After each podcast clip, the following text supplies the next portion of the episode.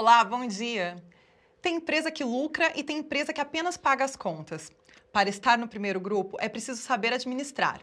E isso não significa apenas controlar os números. As empresas bem-sucedidas são aquelas que têm ambição, planejamento, disciplina para alcançar as metas e que assumem riscos e responsabilidades sem medo de ousar. No programa de hoje, vamos te entregar um conteúdo imprescindível para todo líder levar o seu negócio à frente. Vamos falar sobre esse livro, Os Oito Passos da Excelência. Confira quais são eles. Ambição: onde sua empresa quer chegar?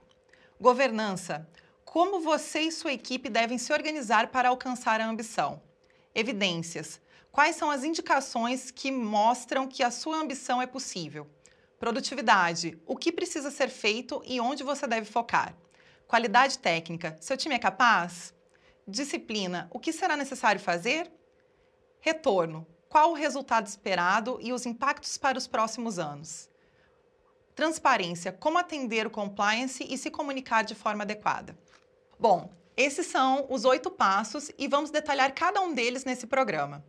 O livro foi escrito por três integrantes do Aquila: Raimundo Godoy, nosso diretor técnico, e também Felipe Pires e Natália Godoy Porto. Vamos conversar agora com o Felipe Pires. Felipe é administrador com especialização em finanças e formação em coaching e já acumula 15 anos de experiência atuando como consultor em planejamento estratégico, excelência comercial e gestão de gastos em empresas sediadas no Brasil e no exterior. Seja bem-vindo, Felipe. Muito obrigada pela sua presença e parabéns pelo livro. Muito obrigado, Tayana. Prazer poder participar desse debate aqui com você hoje. Felipe, eu queria começar te perguntando se essas técnicas que vocês apresentam no livro, elas são adequadas para esse momento atual que a gente está vivendo de crise econômica devido à pandemia. Sem dúvida, Tayana, são aplicáveis, sim, são muito aplicáveis. A gente lançou esse livro em fevereiro, no nosso encontro anual. Né? A gente não imaginava que estava por vir, mas já fizemos alguns debates aplicando essa metodologia no contexto da crise e elas são, esses passos permanecem sendo, sim, muito úteis uma pequena mudança, que é o horizonte do prazo. Né? O que a gente normalmente fala de 3, 5 anos, num contexto de crise, a gente tem que reduzir né, para um horizonte de mês, de semana, de no máximo ano. Então, é sim com algumas adaptações. É, então, já vamos começar a falar sobre o primeiro passo, que é o passo da ambição. É, quando o empresário e a equipe definem onde quer chegar, por que essa definição ela é importante? É aí que nasce o futuro da empresa, né, Tayana? Quando a gente fala de definir, estruturar uma ambição, a gente está definindo o futuro e as prioridades da organização. A partir daí, todos vão trabalhar né, com um objetivo único, sintonizados para buscar um resultado melhor do que o atual. Se não fizer isso, acaba sendo levado né, por movimentos que a gente não planejou. Né? A gente fala muito isso, quem não planeja é planejado. E provavelmente eu vou para um caminho que não é o melhor. E para eu definir essa ambição, eu preciso olhar para o passado? Sim. É interessante olhar para o passado, a gente não pode ficar preso no passado, mas o passado é a referência. Por que, que a gente olha o passado? Principalmente para buscar erros e acertos, né? uma reflexão. O que, que eu fiz nos ciclos estratégicos anteriores, o que, que deu certo, o que, que não deu, para não cometer os erros velhos. Né? Muitas vezes a empresa dedica uma energia muito grande para fazer o planejamento, né? reúne todos os as pessoas-chave, mas isso vai se perdendo ao longo do tempo. Ou porque as responsabilidades não estão muito claras, isso não é desdobrado, alinhado, transformado em metas e projetos, ou muitas vezes também porque a rotina consome, né? O esforço de melhoria que é lançado, os desafios que são lançados, quando eu tenho um problema operacional, quando eu tenho alguma coisa que não estava planejada, eu começo a largar a melhoria de lado. Então, é a estatística que a gente vê e tenta combater com esses oito passos usando essa sequência aí que a gente já exercitou muito, né? E, e que tem sido muito bem sucedido. É, e toda empresa, ela nasce para voar alto ou a gente tem algum empresário que pode ficar satisfeito sendo pequeno? É, é possível pensar nos dois horizontes, tá? A gente tem que avaliar que segmento de negócio que eu estou. Se eu for pensar né, para alguns tipos de negócios, é possível ser pequeno, e ter um resultado interessante, desde que eu tenha né, uma qualidade superior aos meus concorrentes, que eu tenha um atendimento diferenciado. Então depende muito do segmento que eu estou. Na nossa realidade, no dia a dia da consultoria, a maior parte das empresas está buscando crescimento. Né? Para ser competitivo globalmente, a gente tem que buscar né, ganhos de escala, buscar sinergia entre operações. Então, na maior parte dos segmentos, a realidade é: se eu não crescer, eu acabo sendo engolido né, pelos, pelos maiores players. Eu queria também trazer mais um dado que vocês citaram pela Harvard Business School.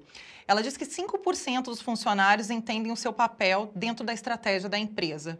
É, como que a gente muda isso? Fazendo um bom alinhamento. Né? Uma vez que eu defini qual que é a minha ambição, eu tenho que definir claramente quais são as responsabilidades de cada um. Né? Só 5% entende, provavelmente são 5% que participou. Então a gente tem duas formas. Primeiro, ampliar a participação, convidar para o debate, para a construção da estratégia os gestores-chave, que isso facilita a implementação na sequência, eles entenderem, apoiarem né, e abraçarem a causa e também definir as responsabilidades de forma muito clara, com metas, com projetos, cada um sabendo exatamente qual que é o papel dele no ano 1, 2, 3, até chegar na ambição. Beleza, então agora a gente passa para o segundo passo, que é a governança. Para tirar essa ambição do papel, a empresa ela precisa se organizar. É, a gente precisa mexer na estrutura, a gente precisa fazer algum tipo de alteração para que a gente consiga atingir essa ambição? Precisa, Tayana. A gente parte do pressuposto que a ambição vai requerer um resultado melhor, vai requerer um patamar superior. Então, problema novo, desafio novo, estrutura nova. Precisamos redefinir as responsabilidades e a gente trabalha com algumas figuras, alguns papéis que são chave para tirar a estratégia do papel e combater a estatística que a gente falou no início, né? De que 90% falha pela baixa implementação. Então a governança vem exatamente para colocar ali as pessoas no lugar certo e tirar esses planos, essas ambições, iniciativas do papel. Interessante que os nossos líderes escutem isso também.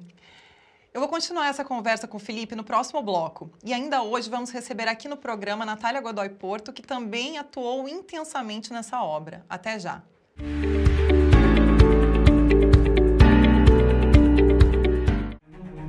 Alcançar a excelência é o desejo de qualquer negócio. Para chegar lá, o Aquila apresenta o caminho em oito passos. O primeiro deles é a ambição é ela que nos faz maiores e nos diz onde queremos chegar e por quê. A governança ensina a gestão a se organizar internamente e liderar de forma estratégica. Para isso, evidências são necessárias, pois a empresa confronta seus sonhos com a realidade, o que só é possível quando se define a produtividade, ou seja, o que será entregue por meio da qualidade técnica, pessoas podem agregar valor e transformar a organização.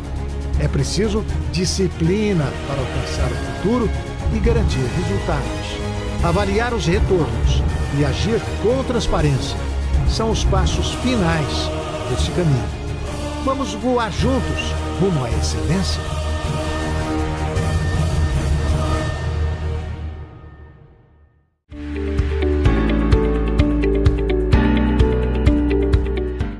De volta para avançar na apresentação e na discussão sobre os oito passos da excelência que estão neste livro escrito por integrantes da equipe Aquila. E agora, vamos ilustrar o uso das técnicas apresentadas nessa obra. Elas são ferramentas aplicadas diariamente pelos consultores do Aquila nos projetos realizados dentro das empresas. Vamos então saber como o empresário Henrique Neves, fundador da Laut Beer, está conseguindo fazer a fábrica de cerveja artesanal crescer de forma consistente com o uso dos oito passos da excelência.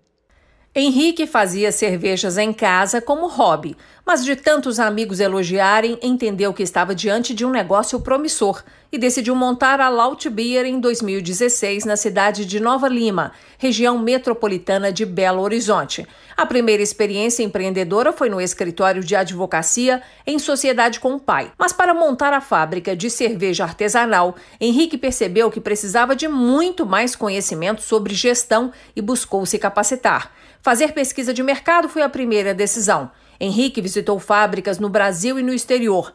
Em meio às viagens, foi fazendo cursos. O próximo passo foi buscar a ajuda do Aquila para implementar os oito passos da excelência. Empreender por si só ou a vontade de empreender nos dias de hoje não é suficiente, é necessário método. E aplicar os oito passos da excelência é, em conjunto com Aquila nos fez enxergar com mais clareza o caminho que nós deveríamos trilhar para alcançar o, a nossa visão de futuro. A fábrica tem capacidade para produzir 150 mil litros por mês e atende clientes na capital, no interior de Minas, Brasília e, a partir das próximas semanas, a marca chegará ao Espírito Santo.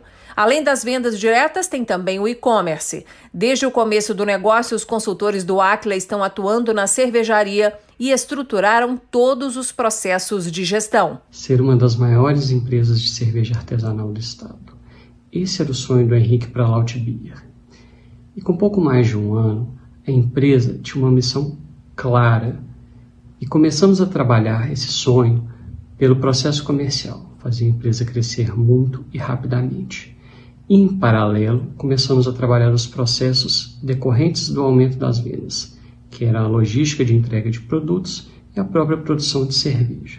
Com pouco mais de um ano, a empresa cresceu 60%. Inserir os rótulos da Laut Beer nos supermercados foi um processo calculado e trabalhoso, mas que rendeu frutos. O mais importante é que tudo é feito a quatro mãos. Então, a equipe da cervejaria aprende novos métodos com os consultores do Aquila e passa a trabalhar com mais rigor na busca por resultados. Eu acredito que as empresas vencedoras são aquelas que buscam incessantemente uma excelência em gestão.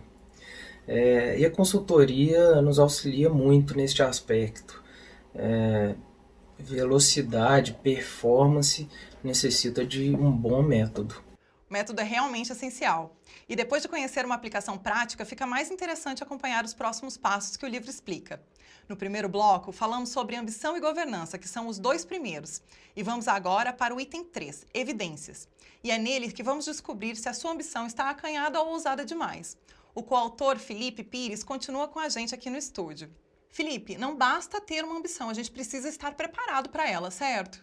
Isso, aqui a gente começa uma parte mais metodológica, né, uma parte mais científica do nosso trabalho, que é confrontar a ambição com a realidade. Eu vou estudar o ambiente interno, o ambiente externo, aprofundar nos números, para eu saber se aquilo ali é factível, não é, o tamanho dos desafios que aquela ambição representa.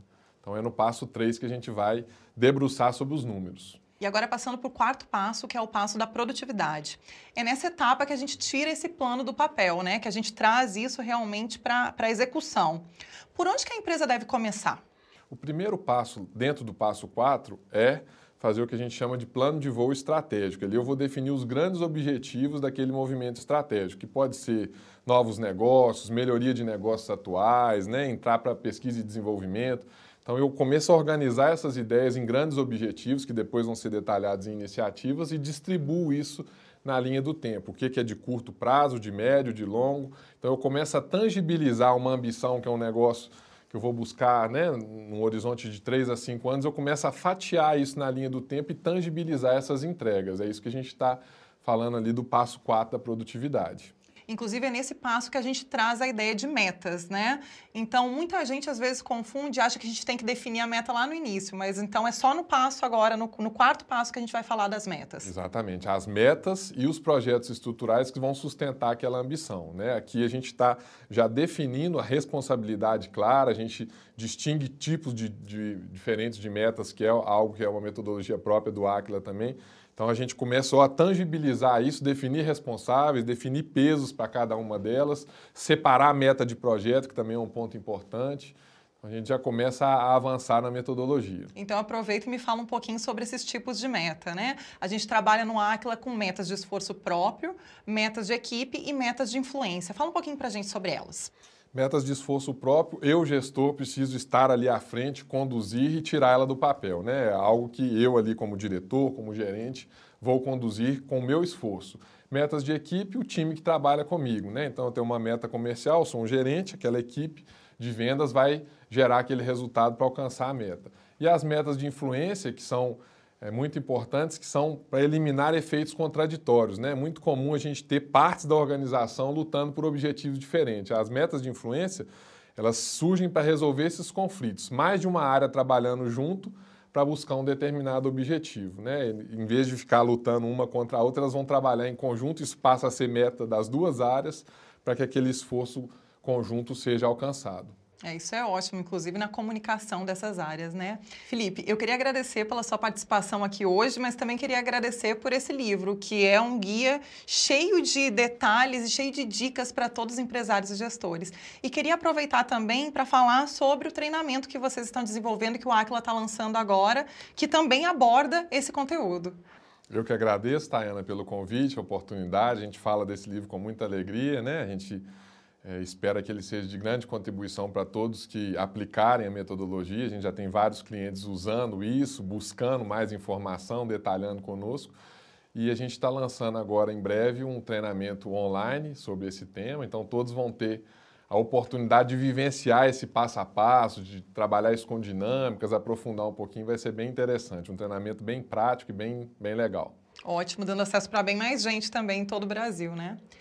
No próximo bloco, vamos saber quais são os ganhos obtidos a partir da implementação dos passos 5, 6, 7 e 8 da excelência. E, claro, vamos entender os desafios que eles representam.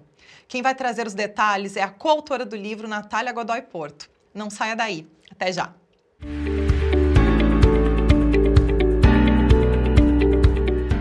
Editora Áquila. Conhecimento prático em gestão para você alçar novos voos. Conheça as nossas obras. Formação de gestores, criando as bases da gestão. O verdadeiro desafio é o de capturar oportunidades e resolver problemas. Análise financeira, enfoque empresarial, uma abordagem prática para executivos não financeiros. Conceitos simples e diretos de como cuidar bem do dinheiro do seu negócio. O poder da excelência comercial. Solução prática de como potencializar seus resultados. Ferramentas e técnicas avançadas para revolucionar a sua área comercial. Oito Passos da Excelência. Um guia prático de como levar a sua organização para um novo patamar de resultados. Transforme sua ambição num caminho seguro a ser percorrido.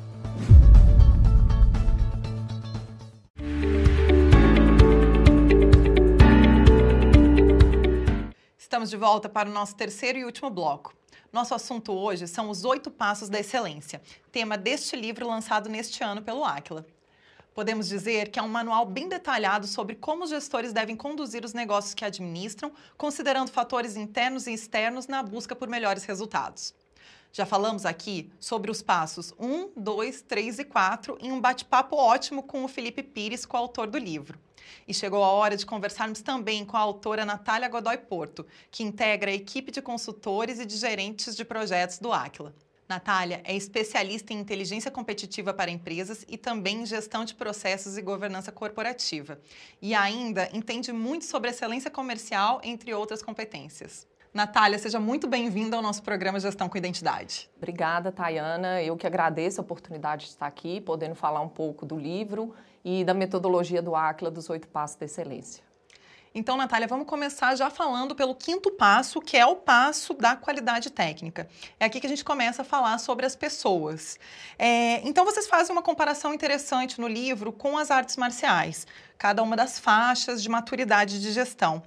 É, como que a gente faz essa identificação dessas faixas dentro da empresa? Bom, Tayana, o quinto passo a gente começa a tirar do papel tudo que foi planejado. Né, tudo que, todos os projetos, as iniciativas estratégicas que foram montados no passo 4 da produtividade, a gente começa a tirar do papel. E a gente precisa exatamente da equipe para fazer isso. E aí vem o momento que a gente vai fazer a avaliação dessa equipe, para entender qual caminho trilhar e como que a gente vai fazer isso. E entender o que, que a gente precisa enfrentar Quais são as objeções que a gente tem, os 3Ds, as disfunções, desconexões e desperdícios. E essa avaliação ela é feita por meio do diagnóstico de maturidade de gestão, que a gente vai avaliar a capacidade que a equipe tem de melhorar e manter resultados, separar a rotina da melhoria. E essa avaliação ela é traduzida por meio das faixas de gestão, que vai da faixa branca, que é onde eu estou criando as bases de gestão, até a faixa preta, que é a faixa das, é, das empresas classe mundial. É, e a empresa, quando a gente faz essa avaliação, ela é enquadrada em uma dessas faixas. E para que eu consiga alcançar a ambição, para que eu consiga trazer melhores resultados, essas pessoas elas precisam, a empresa precisa avançar dentro dessas faixas. Então é trilhar um caminho para a gente ir seguindo, galgando aí os objetivos até chegar na nossa ambição. Inclusive, o subtítulo desse capítulo, desse passo é Nosso time é capaz. É uma pergunta que a gente faz, né? Então, eu começo pedindo para você, então, explicar um pouquinho mais desses três Ds que você acabou de citar, que é a, o desperdício, desconexão e disfunção. Fala um pouquinho mais para a gente sobre isso. É, os três Ds, eles são problemas que a gente, quando faz o diagnóstico, a gente encontra dentro da empresa, né? São aqueles problemas invisíveis que impedem que a empresa, às vezes, alcance o resultado desejado. É, as desconexões são incoerências é, que a gente tem no nosso sistema, nos nossos processos. E essas, é, como no caso, por exemplo, você tem uma área que precisa fazer uma entrega para outra área. E essa entrega, às vezes, ela não é feita, ou então ela é feita fora do prazo, ou com algum erro. Né? A gente tem a disfunção, que é quando você tem um funcionário que ele faz alguma atividade que não é da sua responsabilidade, que ele não foi contratado para aquilo. E você tem, tem, também o desperdício, que são todos os tipos de perdas, é aquilo que não agrega valor para a empresa. E você precisa combater essas, essas objeções, você precisa combater esses problemas, os 3Ds, para conseguir chegar na ambição. Por isso que é muito importante a gente entender se o nosso time é capaz e o que, que a gente tem que enfrentar. E uma outra técnica que vocês também apresentam no livro, também nesse quinto passo, é a fórmula para calcular o fator de competitividade. É, como que as empresas aplicam esse fator de competitividade? É um cálculo que a gente faz. A gente pega o custo nominal, que é o custo realmente que está lá na contabilidade do, né, da, do nosso do pessoal da empresa, né, hora homem, dividido pelo, pela capacidade de agregar valor, pela maturidade de gestão é, que a gente já calculou. E aí eu tenho um resultado é, do fator de competitividade. A diferença entre o fator de competitividade e o meu custo nominal é exatamente o que traduz os 3Ds. Eu tenho essa diferença exatamente por causa deles, por causa desses desperdícios. Eles é que fazem com que eu tenha essa diferença. E está tudo interligado. Eu combatendo os 3Ds, eu melhoro a minha maturidade de gestão, consequentemente, eu tenho um fator de competitividade melhor e com isso eu vou ter resultados melhores e rumo à nossa ambição. Exatamente, está tudo muito interligado, tudo né? É, então, eu só queria que você falasse para a gente sobre mais um ponto do, do passo 5, que são as startups operacionais. É um conceito novo que o Aquila está trazendo e como, como que a gente trabalha essas startups operacionais? É, a gente está acostumado, quando a gente chega em uma empresa, a ver que as pessoas elas estão é, sempre atoladas na rotina, que elas falam, nossa, nós estamos aqui sempre apagando incêndio, eu não consigo sair da minha rotina. E para a gente implementar as iniciativas estratégicas, é, a gente precisa que as pessoas elas tenham foco, que elas liberem as energias. E aí vem o conceito das startups operacionais, que são times multifuncionais é, que vão trabalhar metodologicamente para a gente atingir um objetivo, né, que atingir os resultados que a gente precisa. E de acordo com o triângulo da excelência, esse time ele precisa ter um líder, né, que vai ser aquele que vai conduzir todas as atividades das startups operacionais. Vai ter pessoas com conhecimento técnico, que vão trazer os conhecimentos, e como é um time multifuncional, eu posso ter pessoa de pessoas de várias áreas, e eu vou ter é, pessoas com conhecimento de gestão. Bom, agora eu acho que esse quinto passo ficou super bem explicado, então vamos passar para o sexto. O sexto passo, ele valoriza a disciplina. A gente, com esses vários anos que a gente tem de experiência no exterior, a gente aprendeu que a disciplina é extremamente importante na vida, né? Eu não diria só nos projetos, mas na vida. Então não adianta a pessoa ela só ter uma ambição, ela ter um foco. Ela precisa também colocar em execução a disciplina, é isso mesmo? É isso. Normalmente a empresa chegou até o passo 4, passo 5, mas não conseguiu implementar tudo que foi planejado. A empresa às vezes faz um bom planejamento, mas não consegue tirar do papel. E isso vem muito em função da disciplina, porque é preciso que todos da empresa, desde o nível é, da direção até o nível operacional, estejam engajados a tirar tudo que está no papel, implementar todas as ações, todos os projetos. E é preciso ter controle, é preciso ter acompanhamento e muita disciplina para que a gente consiga fazer isso. E é impossível a gente falar de disciplina sem falar dos rituais de gestão, né? Então, os rituais de gestão é uma forma que o Aquila traz, é um nome um pouco diferente, para trazer as reuniões que são feitas em termos de acompanhamento com as empresas. Mas é muito mais do que uma reunião, certo, Natália? O ritual de gestão ele é muito mais rico. Isso. O ritual de gestão ele é um momento nobre da empresa. É um momento que a gente vai. São reuniões em que pessoas é, de vários níveis da empresa vão estar ali reunidas e é um momento de todo mundo contribuir, é um momento de todo mundo que está participando dar sua contribuição, pensar no futuro. Todos têm que vir preparados. E essa preparação vem por meio do One Page Report, que é um relatório de uma página, que a gente vai ter lá tudo que foi planejado, o que está sendo executado, o que não deu certo e o que, que eu estou pensando para o futuro, quais são as ações que eu estou prevendo para o futuro. E aí o árbitro tem um papel muito importante. Porque o árbitro, nesse momento, ele vai verificar tudo que foi planejado e o que, que foi executado ou não. E ele é que vai convocar os rituais, ele que monta o cronograma. Para quê? Para a gente conseguir manter a disciplina. E ao final ele lavra uma ata. Para quê? Tudo que foi acordado ali, com todos os compromissos acordados naquele ritual, para que eles sejam cumpridos. Para no mês que vem a gente verificar se foi cumprido ou não. Chegamos então agora no sétimo passo, que é o passo do retorno ao lucro, aquilo que todo empresário busca, almeja, mas que nem todos eles alcançam. Acontece da empresa ter uma ideia que é muito interessante, mas que às vezes não é financeiramente viável? Acontece. A gente precisa avaliar sempre qual que é a necessidade de investimento para um projeto e avaliar esse investimento versus o resultado que esse projeto vai trazer. É muito importante a gente também olhar os outros projetos, porque a gente tem uma concorrência de projetos dentro da empresa. Então a gente precisa priorizar os projetos que vão trazer mais resultado e que têm menos dispêndio financeiro. Então é muito importante a gente avaliar qual que vai ser o investimento necessário para o projeto. Se esse recurso está disponível na empresa, qual que é o payback? Porque muitas vezes a gente chega na empresa e a empresa tem muitas ideias, mas não fez o cálculo desse investimento, né? não conseguiu avaliar qual que vai ser o retorno. Então a gente precisa avaliar todas as variáveis, porque se o projeto for financeiramente inviável, a gente para, troca, pensa numa nova alternativa. E ainda falando sobre retorno, Natália, é, o retorno ele é uma consequência dos passos anteriores. É, eu queria também saber se é importante realmente quantificar esse retorno para a empresa. Isso é importante ser feito? Claro, claro. A gente não vive de projeto romântico. Tudo tem que trazer resultado para a empresa. Né? O lucro, como você disse anteriormente. É, o resultado ele tem que ser uma consequência dos passos anteriores. É nesse passo que eu vou avaliar se a minha ambição está sendo concretizada se as metas financeiras que foram é, estipuladas lá atrás estão sendo alcançadas. E é nesse passo, Tayana, que o árbitro também tem um papel muito importante, porque ele é que vai mensurar se esses resultados estão sendo alcançados, se tudo que foi planejado foi cumprido. E o Aquila usa uma métrica que a gente aprendeu com os suíços, né, do retorno sobre o capital empregado, que tudo aquilo que a gente coloca dinheiro, a gente precisa ter dinheiro de volta. A gente precisa ter uma agregação de valor.